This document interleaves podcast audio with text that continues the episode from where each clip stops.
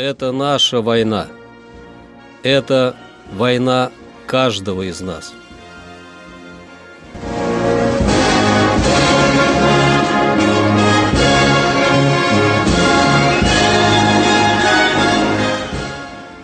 Проект информационного агентства «Регнум. Война.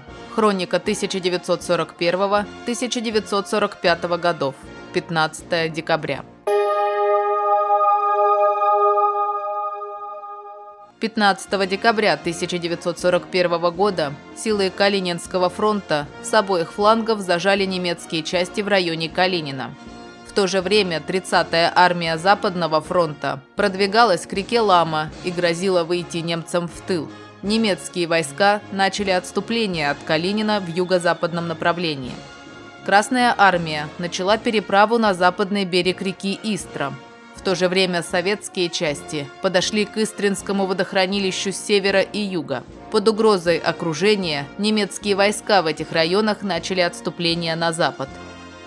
Красная армия освободила Клин, Истру, Богородицк, Дедилово и целый ряд других населенных пунктов. В полосе 54-й армии силами двух стрелковых дивизий прибывших из Ленинграда.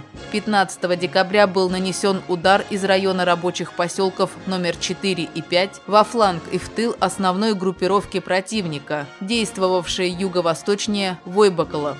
Это вынудило Гитлера 16 декабря разрешить командующему группой армий «Север» отвести внутренние фланги 16 и 18 армий на рубеж реки Волхов, и линию железной дороги, проходящей от станции Волхов на северо-запад.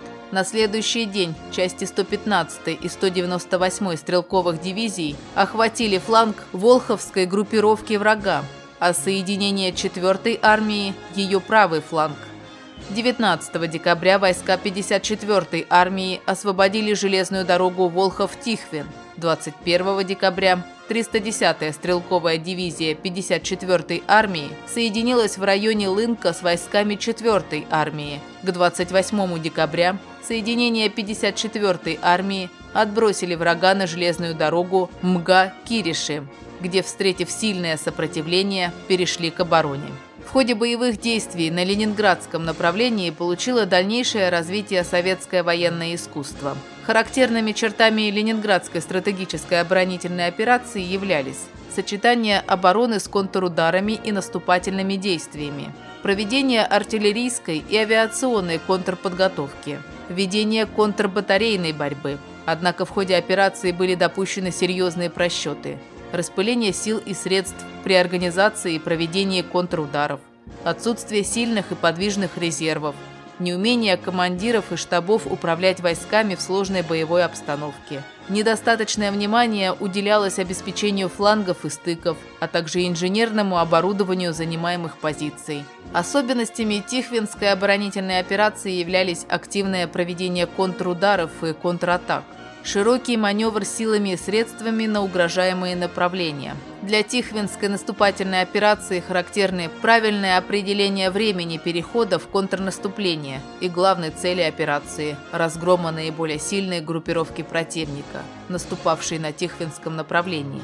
В то же время в ходе наступления выявились и недостатки – неумение осуществлять энергичный маневр для обхода и охвата опорных пунктов противника – 15 декабря 1942 года в районе Котельникова началась пятидневная оборона подразделений Красной Армии под командованием Михаила Диасамидзе и Ази Асланова.